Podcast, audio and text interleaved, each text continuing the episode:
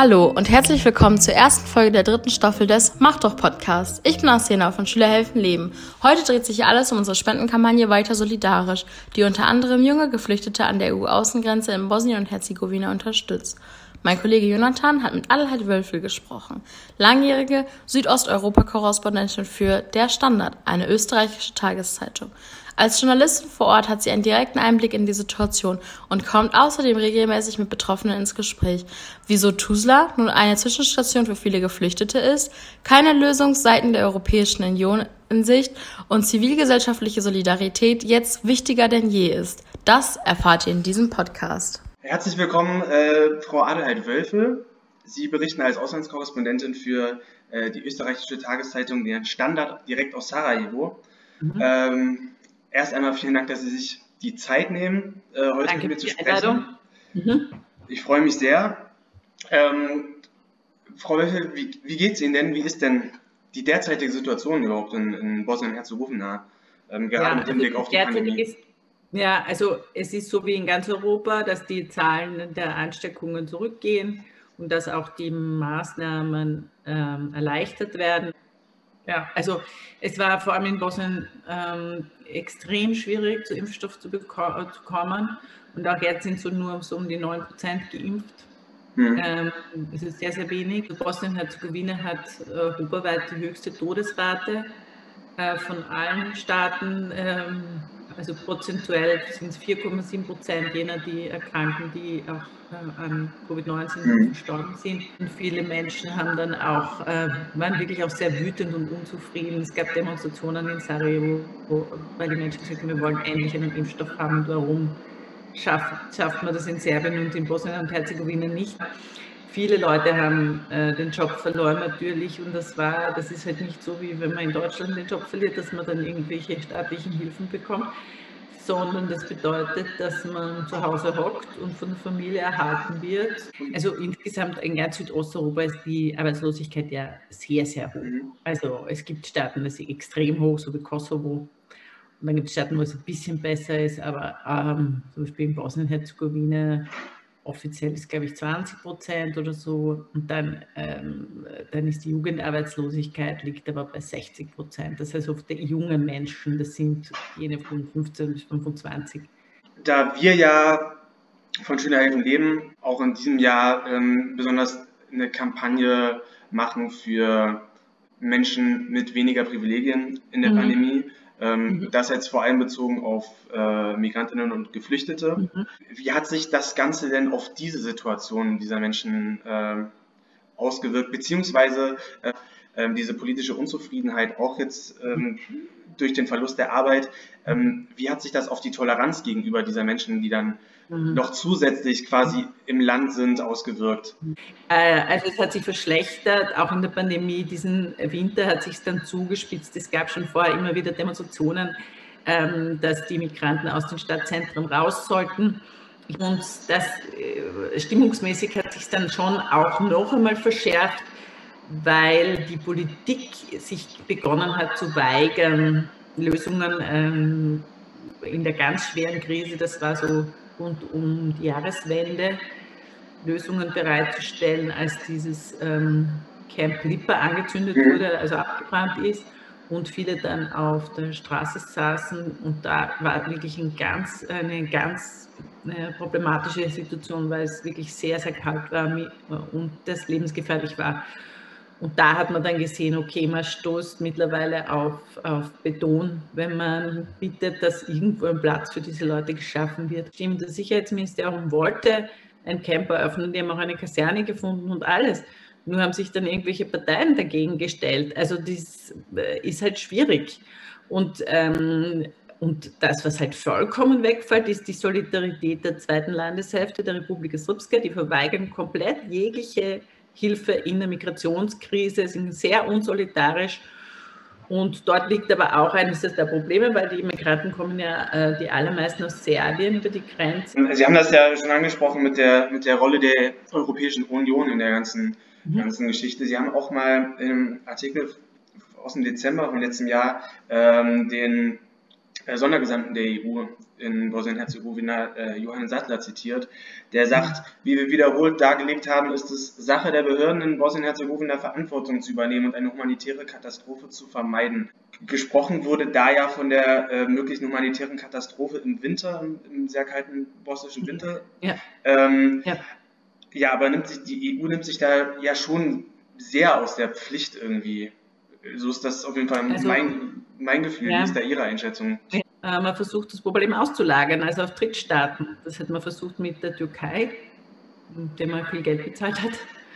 Und dass die die übernehmen. Äh, und das versucht man halt jetzt. Ich meine, Kroatien, was die kroatische Politik macht, ist ganz einfach zu sagen, ihr kommt da nicht hinein und was hinter unserer Grenze ist, ist uns egal. Ja? Also das, was da passiert, was das ist halt sozusagen dieses Auslagerungsmodell. Ja? Und ähm, wo ich finde, dass es wirklich an Solidarität mangelt.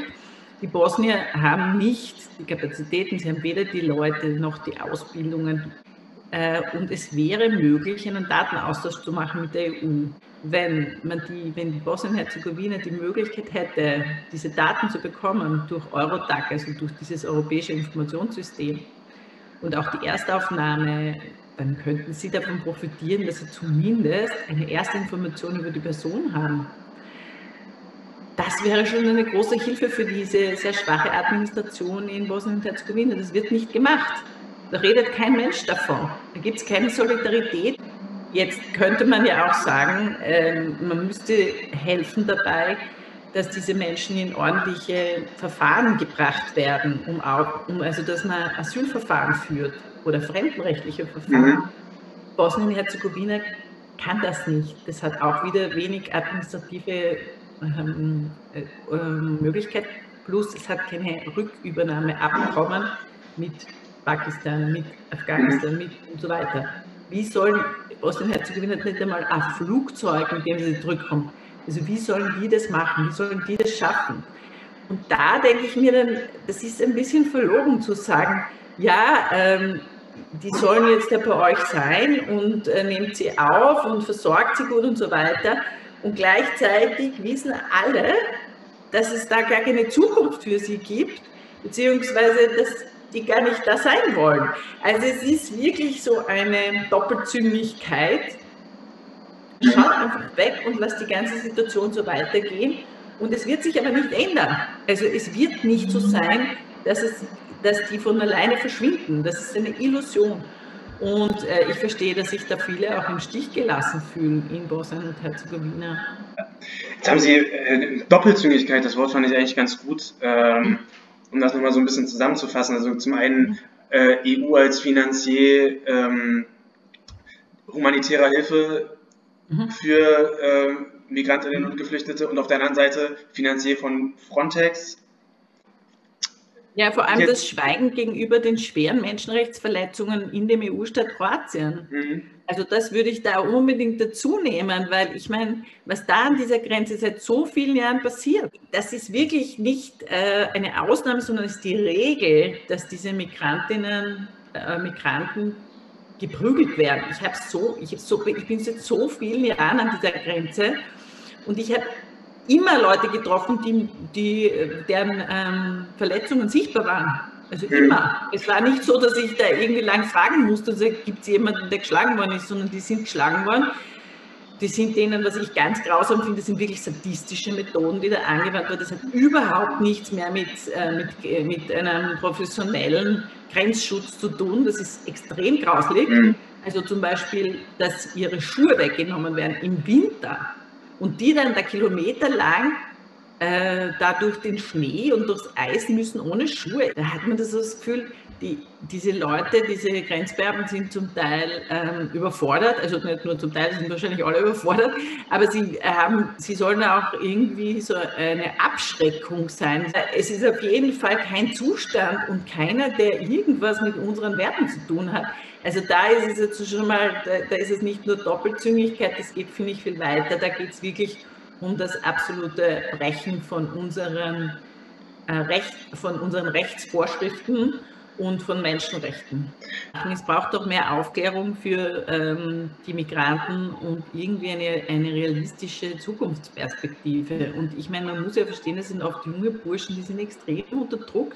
Die sind ja auch von ihren Eltern oder Familien da weggeschickt worden, da ist viel Geld bezahlt worden. Und es ist für sie irrsinnig schamhaft zurückzukehren, weil sie dann als Versager gelten. Das muss man auch alles verstehen, um äh, gute Antworten zu finden. Und ein Mensch, der ausgeliefert ist in einem gewissen Sinn, weil er die Sprache nicht kann, weil er überhaupt nicht weiß, wo er ist, was da los ist, weil er überhaupt nichts. So, das müssen wir schaffen in Europa, dass wir diesen Menschen zu ihrem Recht verhelfen, nämlich dass sie ein ordentliches Verfahren bekommen. Ich habe es im Winter auch erlebt, also es gab schon immer irgendwelche äh, Hilfsorganisationen, die vor Ort waren und die geschaut haben, dass die was zum Essen kriegen und die geschaut haben, dass die Hygienepakete und so, dass, ja, aber das finde ich essentielle ist eben auch, ähm, den, Rechts, den Rechtszustand von denen abzuklären und ihnen auch ähm, Möglichkeiten zu eröffnen, wie sie zu ihrem Recht kommen. Ähm, Nochmal auf die Hilfs Hilfsorganisationen, NGOs ja. zurückzukommen, dass äh, diese auch teilweise so, so ein bisschen in ihrer Arbeit gehindert werden, beziehungsweise äh, Teil des Landes äh, Hilfe, Hilfe für Geflüchtete und für Migrantinnen illegalisiert wird. Äußert sich das äh, in, in Bosnien-Herzegowina? Also es ist immer wieder von Behörden, das haben mir die Hilfsorganisationen eben gesagt, ähm, äh, quasi gesagt worden, warum helft ihr da denen? Wir wollen, unser Interesse ist, dass die schnell weitergehen, weggehen. Und wenn wir die da jetzt versorgen und denen helfen, dann, ähm, dann bleiben die noch länger da oder so. Ja? Also das war dann halt von lokalen Politikern ausgehend so eine gewisse Haltung. Das ist natürlich für diese Flüchtlinge, ist das... Äh, ist äußerst kontraproduktiv, weil äh, es geht überhaupt nicht darum, wer da jetzt recht hat mit seinem Weltbild. Geht auch nicht, ich meine, es geht jetzt nicht darum, dass irgendwelche NGOs oder irgendwelche Politiker äh, sie da streiten wollen. Also das finde ich äußerst kontraproduktiv und lenkt davon ab, dass diese Menschen ähm, erstens einmal, wir haben eine Verpflichtung, die zu versorgen, und zweitens einmal, dass sie zu ihrem Recht kommen und dass sie aufgeklärt werden. Und das sollte im Fokus stehen. Und letztendlich, ähm, ja, wie sehr man es instrument instrumentalisiert, äh, an der Situation wird sich ja auch nichts ändern, solange man keine ähm, Verfahren ermöglicht. Also, also was, ich, was ich noch zur EU sagen könnte, ist, ich meine, im Grunde genommen, äh, dieses berühmte EU-Türkei-Abkommen sieht mhm. ja auch vor, dass solche Leute, äh, die in Griechenland eben keine Chance haben und wo dann abgeklärt wird, dass die kein Asyl kriegen, dass die von Griechenland dann zurückgebracht werden. Das passiert nicht. Das heißt, das, was dann weiter in der Folge passiert, ähm, in, in Serbien, in Nordmazedonien, in Bosnien oder sonst irgendwo, in Südosteuropa, in den Nicht-EU-Staaten, das ist eine Folge des Versagens der Behörden in Griechenland oder in Bulgarien. Ja? Das ist so. Und da funktioniert etwas nicht. Und das, das, ist, äh, das ist wichtig, dass man das löst, weil das, das, hilft nicht, das weiter zu verschieben. Also und da so zu tun, als würde es wieder so eine Situation geben wie 2015, 2016, das ist absurd. Und diese Angst zu schüren ist politisch unverantwortlich und auch wirklich ähm, Missbrauch von diesen Menschen, äh, die da in, in, schwierigen Situationen sind. In welchem Alter sind denn diese die jungen Männer? Ich treffe immer wieder auch minderjährige Alleinreisende die sind manchmal 13, 14. Also das sind ganz junge mm, Burschen, Buben, äh, Jungen, sagt sie in Deutschland. Gell? Ähm, die sind wirklich arm und die sind auch äh, deswegen besonders äh, vulnerabel, weil sie halt auch oft von anderen ausgenutzt werden, auf mhm. welcher Ebene auch immer. Ich meine, das ist wirklich, diese Kinder, die muss man da dringend rausholen und muss man auch wirklich schützen. Und, und ich habe das oft erlebt, dass die halt mit den älteren Männern dann unterwegs sind, die nehmen die dann da irgendwie mit, aber die dürfen auch diese, wir sind verpflichtet, nur auch in Bosnien-Herzegowina ist es so, dass Kinder gesondert, Minderjährige gesondert untergebracht werden müssen, wo sie gut versorgt werden, so wie Familien oder äh, Frauen, äh, weil das einfach viel, viel gefährlicher ist und ist so ohnehin schon so gefährlich, aber, aber, aber, aber für diese Kinder ist das ein Wahnsinn. Also es gibt diese auch, äh, ich habe ich hab immer welche getroffen. Also in allen diesen wilden Lagern und überall, sie waren immer dabei.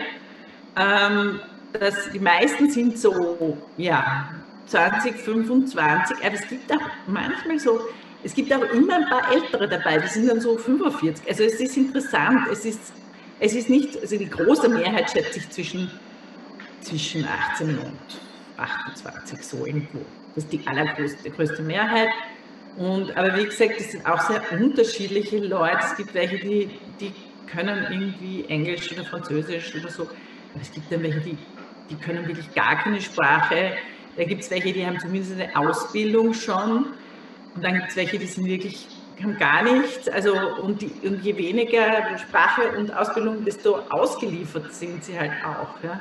Man darf nicht vergessen, dass dann halt auch viele dann alles tun, um irgendwie ähm, da weiterzukommen und vor allem auch von zu Hause unter Druck sind.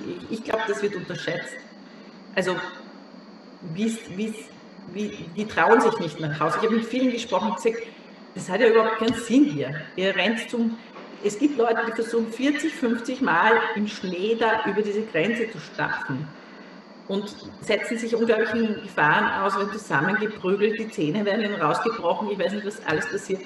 Und die gehen noch einmal und noch einmal. Und ich denke mir, was ist denn die Zukunft? Es ist ja auch nicht so toll, was nachher kommt.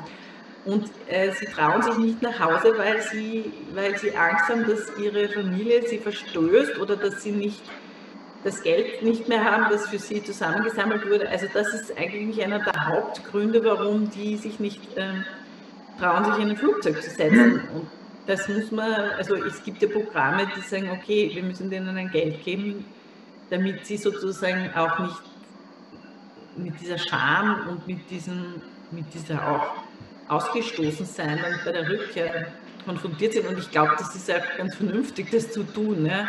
Und abgesehen davon, ja, ich meine, wenn man sich die, äh, die Situation in Pakistan oder so anschaut, dann ist das halt auch ein Riesenproblem, die Arbeitslosigkeit dort und auch das Bevölkerungswachstum. Ja. Daher kommt das halt. Das ist halt die Ursache des Ganzen. Ja. Ähm, ähm, und wenn, wenn diese jungen Leute dann schon 40, 45 Mal versucht haben, da über die Grenze zu kommen, das bedeutet ja auch, dass sie schon seit echt wirklich langer Zeit dann schon in Bosnien-Herzegowina sind. Oder wie viele Jahre sind die dann teilweise schon dort? Monate, manche länger. Ich habe welche getroffen, die sind schon zwei Jahre da. Hm. Also es sind wirklich, also die sind noch viele Monate da. Ja. Und ja, es ist eben, wie gesagt, es ist für sie nur eine Zwischenstation. Und ich glaube auch, dass das irgendwie für viele Bosnier vom Bewusstsein her schwierig ist, dass sie wissen, sie, also da will überhaupt niemand da bleiben. Also das ist dann schon auch ein bisschen traurig. Gell? Mhm. Ich verstehe das auch. Also das, das, das ist nicht so schön, wenn man nur sozusagen eine Zwischenstation, weil für die meisten Bosnier wollen ja selber weggehen. Das kommt ja dazu. Ich kann mich noch erinnern, ähm, damals wieder so wirklich, wie die meisten, wie, diese, die, wie, wie die Grenzen quasi offen waren, wo alle da durchgehen konnten, da bin ich natürlich hin und her, rauf und runter von, ähm, von äh, Griechenland bis nach äh, Slowenien immer dabei gewesen. Und da waren dann immer wieder welche, die sich äh, an, angeschlossen haben, diesen riesen Tross zu Kosovaren meistens, die sind dann einfach mitmarschiert. Und dann habe ich die gefragt, ja, was macht ihr da? Also, wo die alle mitgegangen sind mit den Syrern und den Afghanen und so weiter. Dann haben sie gesagt, na, wenn die da durchgehen, dann kommen wir jetzt auch mit.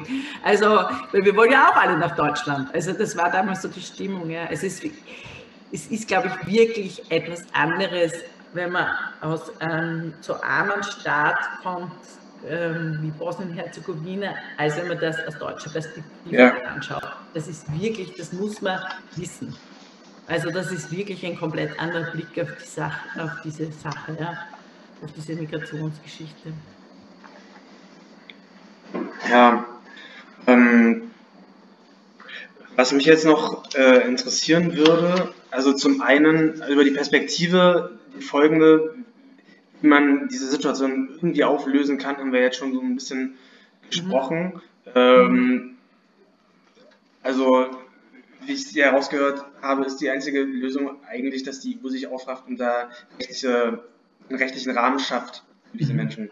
Damit das einfach ja. fair, rechtsstaatlich abläuft, dass ja. diese Gewalt an den Grenzen aufhört und so weiter und so fort.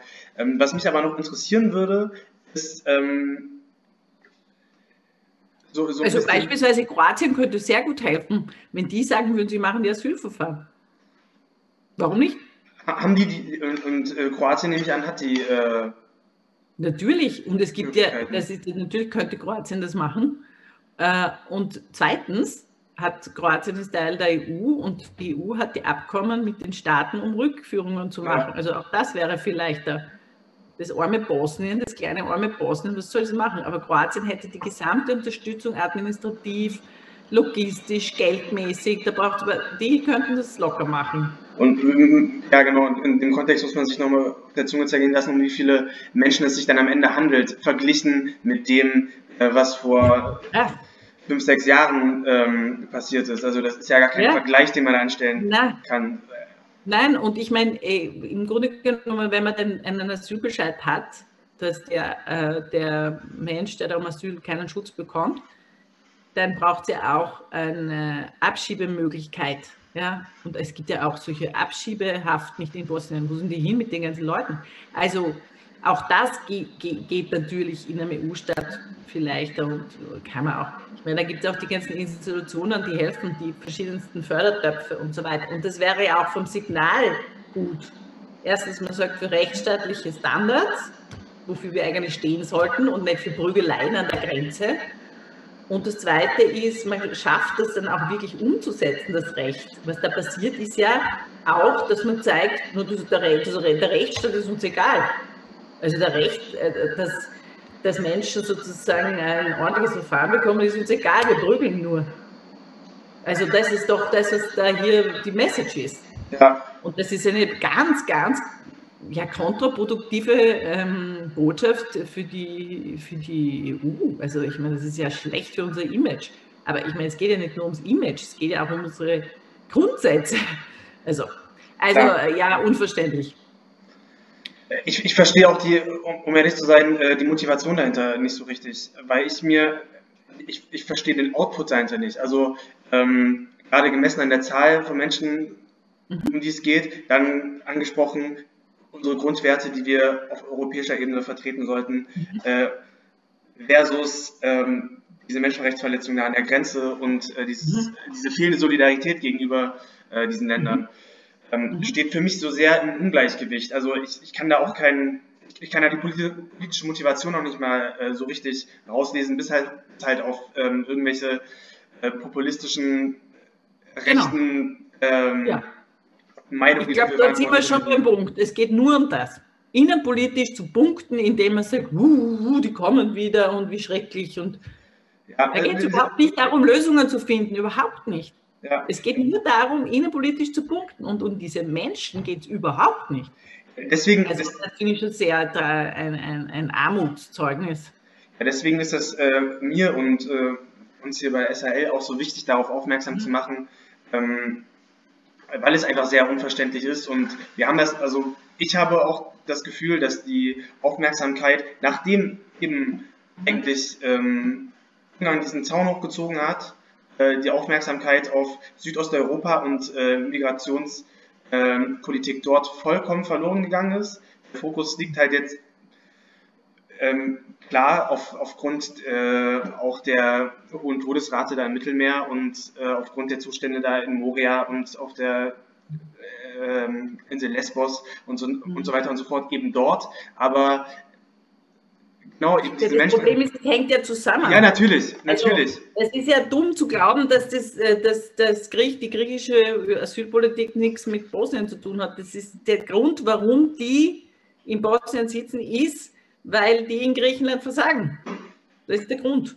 Und ich meine, warum, sie, warum diese Pakistaner da nicht äh, ein ordentliches Asylverfahren bekommen, beziehungsweise warum der griechische oder der bulgarische Staat nicht dafür sorgen, dass die dann auch abgeschlossen werden, diese Verfahren, das ist halt einfach auch, das ist die Frage, die wir uns stellen sollten und die man zurückgeben muss an die Verantwortlichen dort.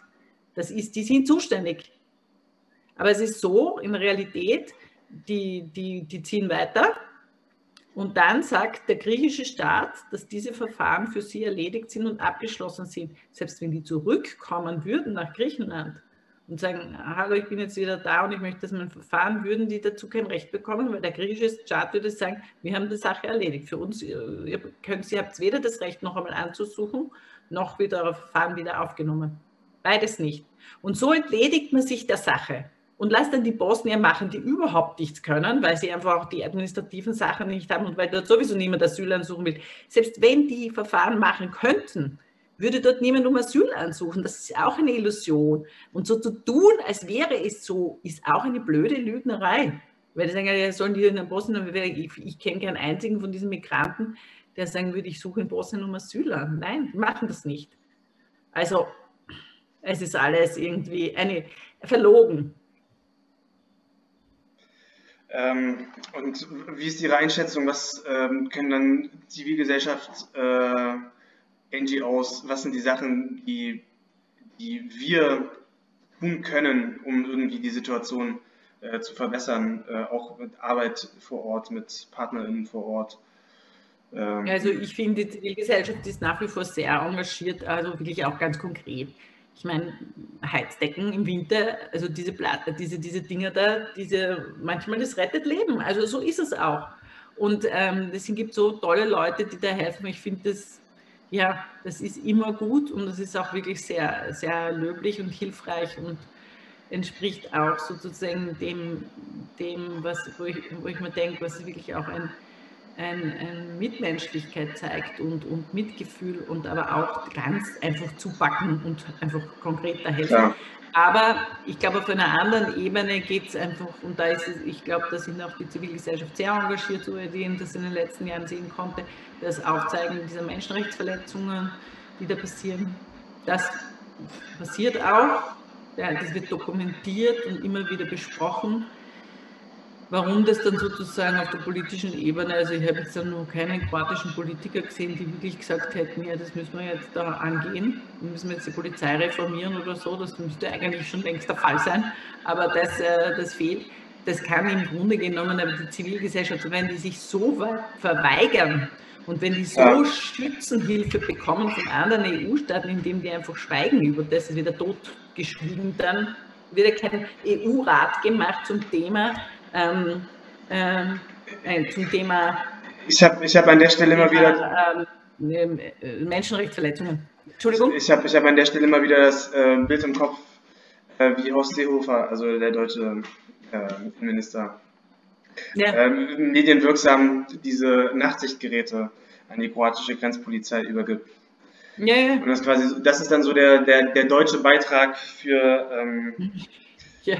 für also ich mein, ja. Migrationspolitik in Europa. Und ja, halt schwierig. ich glaube, das, was es da braucht, ist eine Professionalisierung der Grenzpolizei. Man kann nämlich durchaus Leute davon abhalten, eine Grenze illegal zu übertreten, ohne dass man sie prügelt. Das geht. Das können Polizisten, die gut ausgebildet sind, auch. Und das müssen wir garantieren, weil das ist nämlich das Niveau, das wir erreichen müssen. Ja? Also Grenzschutz, ja, das ist deren Recht und das ist auch im Gesetz vorgesehen. Aber das, was da passiert, das ist diese Wild-West-Methoden. Das ist überhaupt nichts mit, äh, nichts mit dem modernen Grenzschutz zu tun. Und insofern, da hilft auch das Nachtges äh, Nachtsichtgerät nichts, wenn, wenn die Polizei schlecht ausgebildet ist oder wenn sie da irgendwelche Rambos hinschicken.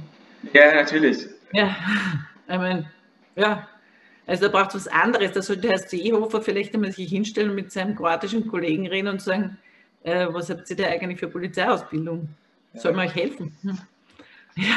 Also, gerade um das zusammenzufassen, was ja. Sie ja schon als äh, Journalistin tun, ist darüber mhm. berichten, darauf aufmerksam zu machen mhm. und vielleicht damit auch so ein bisschen den, den, Druck zu erhöhen, dass da endlich mal eine politische Lösung ähm, zustande mhm. kommt und in der mhm. Zeit ähm, in der das nicht der Fall ist, äh, muss man eben trotzdem versuchen, diese Menschen dort vor Ort zu unterstützen, dass eben genau. Ähm, genau.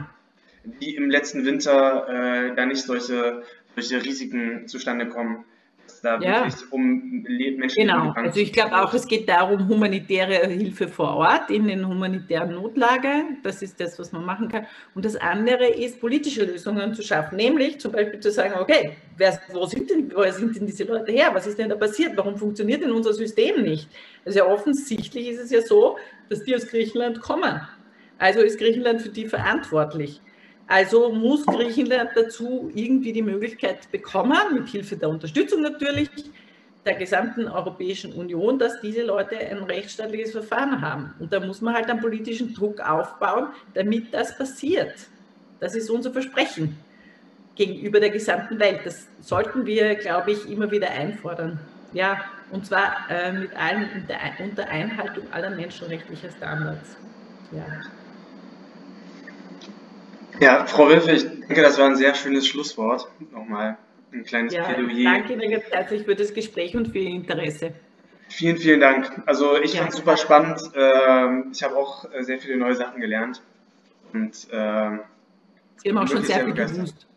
Äh, ja, ich äh, wollte natürlich auch nicht, also dadurch, dass ich äh, ja, gut auch in dem ja. äh, Kontext arbeite, äh, aber ich dachte mir, es wäre schon schöner, wenn eine Person vor Ort das mal so ein bisschen kontextualisieren mhm. kann.